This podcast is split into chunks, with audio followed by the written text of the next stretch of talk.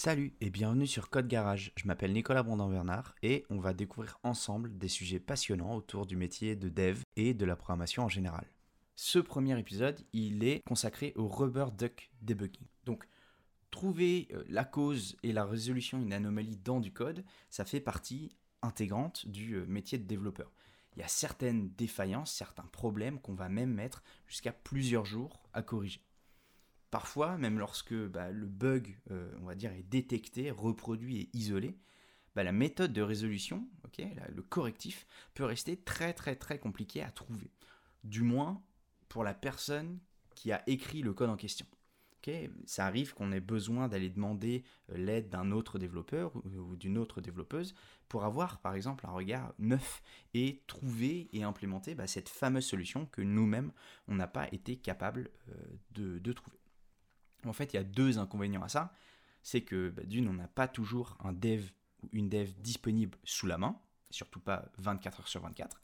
Et surtout, bah, si c'est fait de manière trop répétée, qu'on va tout le, temps de demander à un collègue ou une collègue, eh ben on perd vraiment en autonomie. Mais heureusement, il existe une technique ancestrale, alors pas ancestrale en vrai, mais voilà, une technique qui, a fait ses preuves et qui est utilisée par des, développeurs depuis des décennies, euh, et qu'on va pouvoir mettre en place facilement et qui a de très bons résultats. C'est quoi cette technique? Et eh ben, C'est tout simplement de parler à un canard en plastique. Donc là, je sais, si vous n'êtes pas habitué et que vous ne connaissez pas le concept, euh, ça fait un petit peu bizarre, mais je vous promets que je ne suis pas fou et ça fonctionne vraiment. En réalité, quand on explique un problème technique à quelqu'un, développeur ou non d'ailleurs, bah, on est obligé de vulgariser le système. on vulgarise les entrées, les sorties, la logique qui est au milieu, ce qu'on veut faire, ce qu'on a essayé de faire et le problème qu'on a. faut expliquer méthodiquement, passer ligne par ligne, rien oublier. En gros, comme si on enseignait quelque chose à quelqu'un, comme si on, lui donnait un cours. Euh, et si bah, on se réfère à la célèbre euh, maxime, et eh bah, on dit que la meilleure manière d'apprendre ou de comprendre, c'est d'enseigner. Bah, c'est exactement ce qui se passe là quand on va expliquer, euh, quand on va enseigner, eh ben, on va aussi comprendre et apprendre euh, de nos erreurs et surtout comprendre ce qu'on a fait. C'est pour ça que la plupart du temps, quand vous demandez de l'aide à quelqu'un sur un problème de code, eh ben en général, c'est vous qui trouvez la solution en premier. Je pense que ça nous est tous déjà arrivé. On explique notre problème, et puis arrivé aux deux tiers d'explication, on se dit Ah, mais je crois que j'ai trouvé, je crois que j'ai compris, l'erreur, elle vient de là. Ben, il y a une raison très très simple à ça c'est que notre cerveau, est en partie fait pour détecter le manque de logique, le manque de cohérence.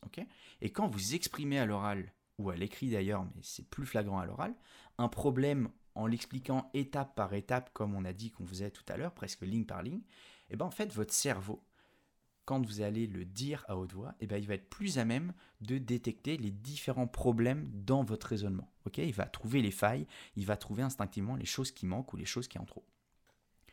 Et donc, c'est pour ça que certains développeurs ou développeuses, eh ben, ils ont remplacé cette habitude de demander de l'aide à un autre être humain par un canard en plastique posé sur leur bureau.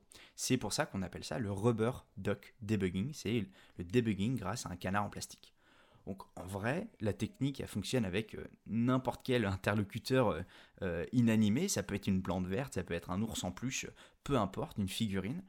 Évidemment, si on peut faire moins de plastique et plus de plantes vertes, c'est toujours mieux. Mais voilà, c'est une technique qui fonctionne vraiment. Évidemment, ça ne fonctionne pas à tous les coups, mais si ça fonctionne déjà rien que pour 50% des fois où vous avez un problème qui vous prend du temps, qui vous prend la tête et que vous n'arrivez pas à résoudre, bah ça fait 50% euh, de temps de gagner parce que vous ne vous déplacez pas, vous n'allez pas embêter un collègue ou une collègue, etc. etc.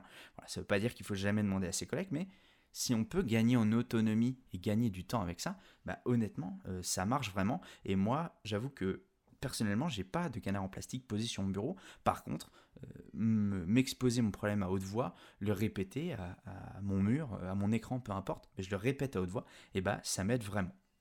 voilà, ce qu'il faut retenir de ce truc-là, c'est qu'exprimer et expliquer calmement vos problèmes techniques à haute voix, bah, ça va vous permettre de les résoudre en autonomie et parfois plus rapidement.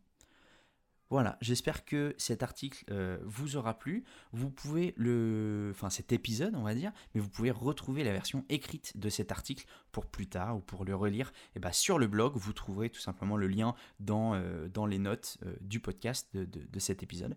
Et puis moi, je vous souhaite bah, une bonne journée, une bonne soirée, une bonne semaine, et à très vite